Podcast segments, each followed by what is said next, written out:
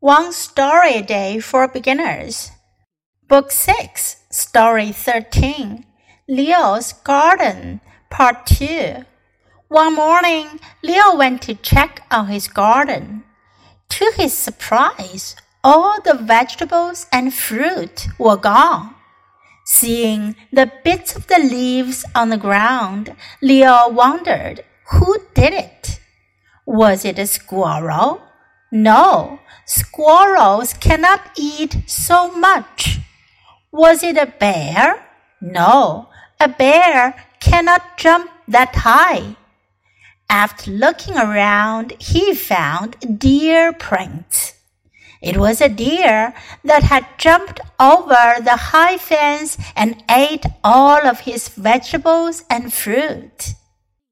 今天的故事接着讲里奥的 园子 Leo's garden.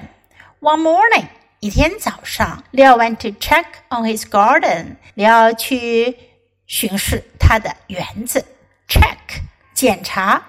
To his surprise，令他惊讶的是，如果你要表示让某人惊讶的是什么事，你就可以用这个短语 to one's surprise。all the vegetables and fruit were gone. 所有的蔬菜和水果都没有了。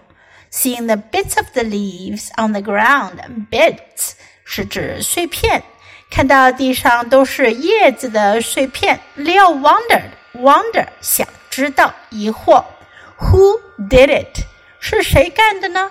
Was it a squirrel？是松鼠吗 ？no, squirrels cannot eat so much. 不是，松鼠可吃不了这么多。Was it a bear? 是熊吗？No, a bear cannot jump that high. 不是，熊可跳不到那么高。After looking around, he found deer prints. 他四周看看，发现了鹿的 print 脚印，deer print 鹿脚印。 it was a deer that had jumped over the high fence. 是一头鹿跳过高高的篱笆 and ate all of his vegetables and fruit. 把他所有的蔬菜和水果都吃掉了。Now listen to the story once again. Leo's Garden Part 2. One morning, Leo went to check on his garden. To his surprise, all the vegetables and fruit were gone. Seeing the bits of the leaves on the ground, Leo wondered who did it. Was it a squirrel? No, squirrels cannot eat so much.